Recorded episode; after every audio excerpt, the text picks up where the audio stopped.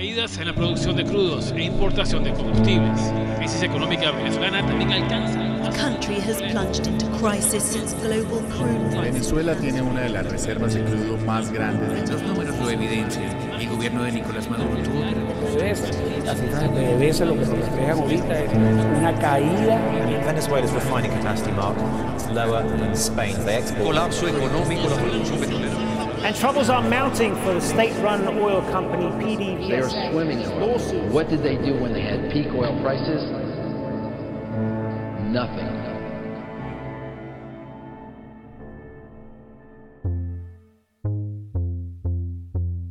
Soy Elena Carpio y estás escuchando Petróleo, un podcast que forma parte de Economía Venezolana, una discusión pública, un proyecto de Pro Da Vinci.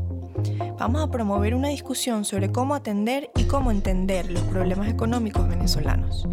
Visita provinci.com y podrás consultar otros podcasts, opiniones de expertos y más material sobre el contexto económico en Venezuela. Comenzamos.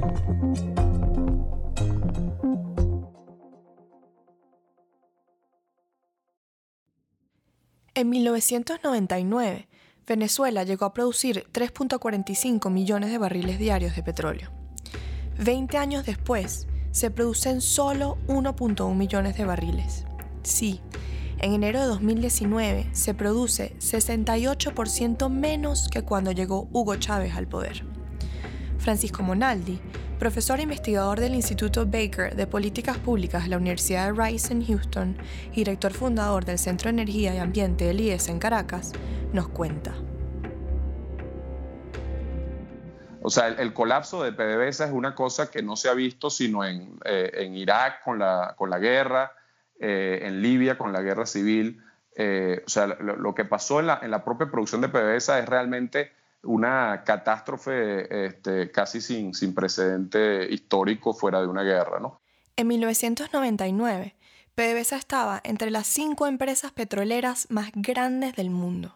Mira, PDVSA para ese momento era una empresa que tenía unos 40 mil empleados, que eh, venía de este proceso súper exitoso de apertura, que ciertamente, eh, y esa era una de las críticas de Chávez, se había transformado en un actor súper poderoso en el Estado venezolano porque el resto del Estado estaba realmente eh, eh, totalmente destruido. En los primeros años del gobierno de Hugo Chávez se designó una junta directiva cuyos miembros tenían una visión radicalmente distinta de lo que PDVSA había sido hasta ese momento. A su vez, PDVSA tenía una cultura corporativa técnica que no estaba preparada para las presiones y sensibilidades políticas. En 2002, el choque cultural y la crispación política entre estos dos polos desencadenó el paro petrolero. La producción bajó 79%, pero más allá de eso, el paro marcó un quiebre entre el gobierno de Hugo Chávez y PDVSA. PDVSA nunca sería la misma. En febrero de 2003, Chávez despidió a 20.000 empleados, incluyendo la gran mayoría del personal técnico y ejecutivo de PDVSA. Esa élite de PDVSA ha pasado la línea. Han comenzado a pasar la línea. Entonces yo anuncio lo siguiente. Anuncio la destitución, despido. Bueno, eso es como si uno destituyera pues el alto mando de la Fuerza Armada. Entonces el alto mando, para afuera. Y esto continúa alerto a la llamada nómina mayor. Yo no tengo problema de rasparlos a toditos si a toditos hubiera que rasparlos. Así que tengo una lista larga de personas que están listas ya para sustituir al que quiera irse de petróleos de Venezuela. No nos va a faltar gente capacitada. No, Venezuela tiene recursos humanos Venezuela afortunadamente tiene recursos. Así, PDVSA perdió la mitad de su personal. Según Monaldi, esta pérdida de capital humano es una de las causas más importantes del derrumbe de la producción petrolera. Bueno, por supuesto la pérdida de capital humano es una, a pesar de que la PDVSA de entonces gastó cientos de miles de dólares en, en formar nuevo personal, entraron algunos muchachos muy buenos, eh, y, y los becaron a estudiar en Escocia y en Francia y y, trajeron a, universidades europeas para que entrenaran a la gente. obviamente nunca se recuperó ni remotamente ese capital humano. Después del paro, en 2005, Hugo Chávez prometió casi duplicar la producción de PDVSA con el plan Siembra Petrolera. Aseguró que para el 2012 se alcanzarían 5.8 millones de barriles diarios. Francisco, ¿cuántos proyectos se ejecutaron? Ningún proyecto, fueron puras puras anuncios, con la excepción de un proyecto importante de gas en Paraguaná, que sí se terminó y que ahora eh, ENI acaba de anunciar que lo tiró todo a pérdidas porque el gobierno venezolano no le paga. O sea que todos esos proyectos que hoy debían estar produciendo eh, eh, millón y medio de barriles o más eh, de los que firmó Chávez, no, no, llegan hoy en día a producir 50 mil barriles. O sea que, básicamente eso fue un fracaso rotundo. ¿no? Además de la pérdida de personal especializado, PDVSA empezó a asumir funciones muy distintas a la actividad petrolera que politizaron a la industria. La estatal comenzó a producir y distribuir alimentos, a fabricar textiles, calzado, equipos de protección industrial, paneles solares, tuberías, software y embarcaciones. PDVSA también adquirió bancos y fondos de ahorro, televisoras, empresas de construcción y obras civiles, empresas de transporte y empresas de electricidad. Según Monaldi, las expropiaciones también jugaron un rol importante en el declive de la producción petrolera. Bueno, primero fueron los cambios, digamos, la renegociación forzosa de contratos, eh, que hizo que muchos proyectos que se tenían planificado, inversiones que se tenían planificado hacer no se hicieran eh, o se pospusieran y eh, que se fueran dos empresas que eran de las más grandes en Venezuela, Conoco y Exxon, que no aceptaron los términos de la negociación y demandaron a Venezuela. Además, la forma arbitraria en la que fueron conducidas estas negociaciones continúa teniendo efectos reputacionales negativos en la inversión extranjera. La nacionalización de empresas de servicios también fue un factor. La, otro evento fue la nacionalización de algunas empresas de servicios, a montones de empresas que formaban como un ecosistema de empresas de servicio en el lago de Maracaibo fueron nacionalizadas. También fue nacionalizada Williams Energy, una empresa que hacía reinyección de gas en el campo más productivo de Venezuela, que era el Furrial, eh, que es lo que contribuyó al colapso de, ese campo, que produce eh, algo así como el 20% de lo que producía eh, en su pico. Por último, la extracción sistemática de recursos hay varias cosas que destacar sobre la manera como se le sacaron recursos a PDVSA. Lo primero fue que el, chavismo al principio, de hecho, le bajó eh, los, impuestos a PDVSA. Y entonces, claro, al principio PDVSA, cuando empezó a subir el precio del petróleo, tenía muchísima caja. ¿Qué hizo el presidente Chávez? Le empezó a pedir a PDVSA que con esa caja implementara directamente programas sociales. Y PDVSA empezó a encargarse de una cantidad de programas sociales. Y agrégale a eso que alrededor del 20% de lo que PDVSA ha debido ingresarle se fue en subsidios a la gasolina, en subsidios a la electricidad, porque se le entregaban a las compañías eléctricas también los combustibles eh, subsidiados. Además de los programas sociales, PDVSA comenzó a incurrir en gastos no prioritarios como este. Lo mismo pasa con Pastor Maldonado. Mire, Pastor Maldonado, él es el primer gran campeón, el primero y el único, pues. Pero yo recuerdo que él vino y me dijo, ay, presidente, este, estamos en problemas porque estoy compitiendo con, con, un, con otro corredor, pero el quien lo apoya es un multimillonario y, y ese es una, un platero. ¿Y de dónde saco yo esa plata? ¿Usted me puede ayudar? Yo, bueno, pastor, yo voy a tratar. Entonces llamé bueno, a PDVSA. Y ahora Pastor va a correr con PDVSA Venezuela. Porque él es un patriota. Patriota. ¿Eh?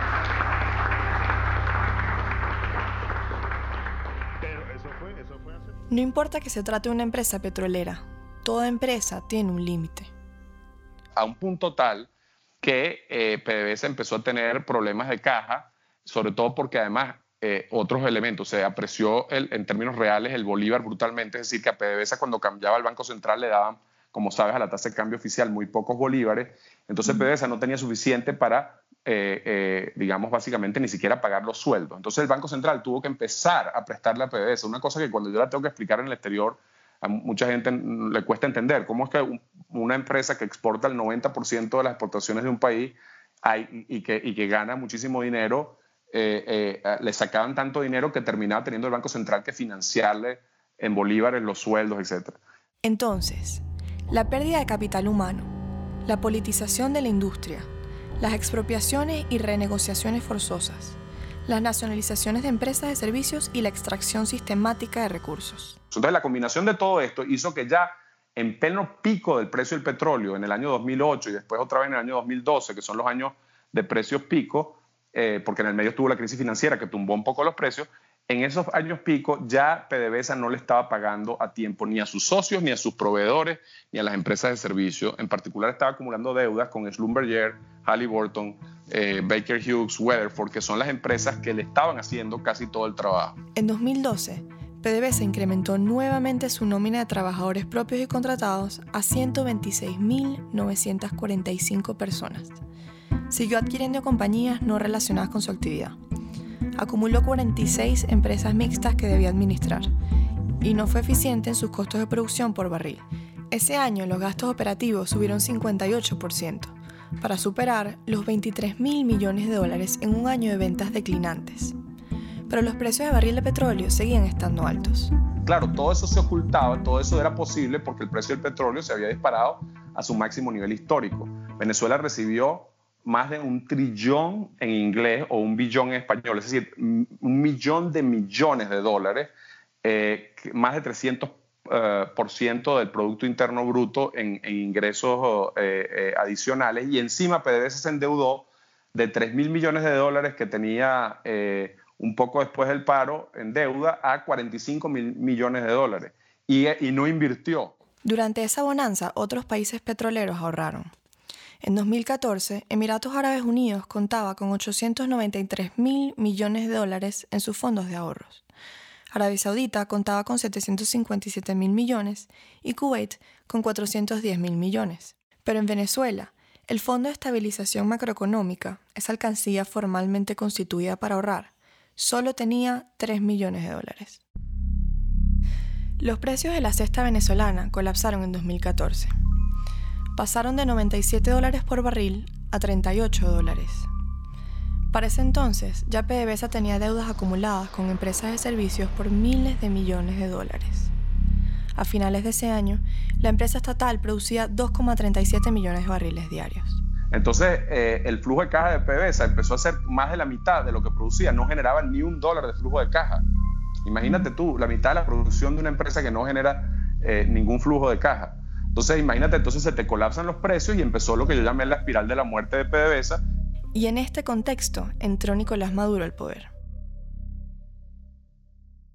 Cuando Nicolás Maduro entra al poder, la producción es alrededor de 2.7. O sea que la producción cayó de 3.45 a 2.7 durante, la, durante el tiempo que Chávez estuvo en el poder eh, y, con Maduro ha colapsado brutalmente de 2.7 a alrededor de 1.25.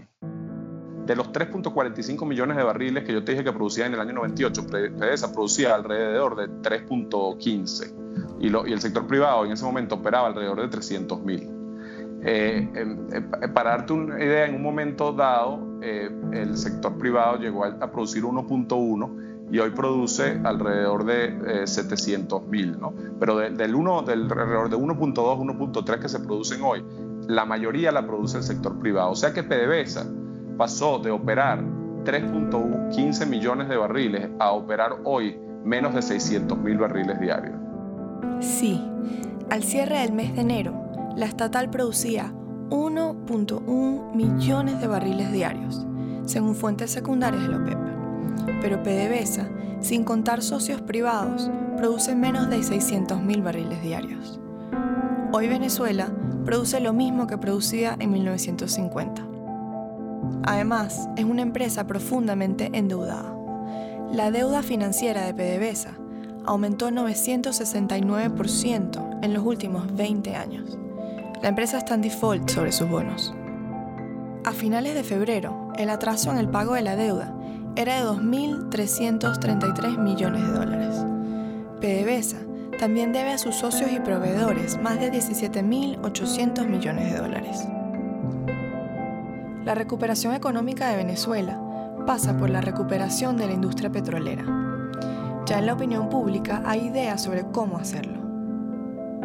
Soy Elena Carpio y durante este podcast contamos con intervenciones del economista Francisco Monaldi. Entra en pravinci.com y revisa el proyecto Economía Venezolana, una discusión pública. Allí encontrarás otros podcasts sobre la crisis económica venezolana, el resultado de paneles de expertos, reseñas de foros sobre el tema y otros consensos.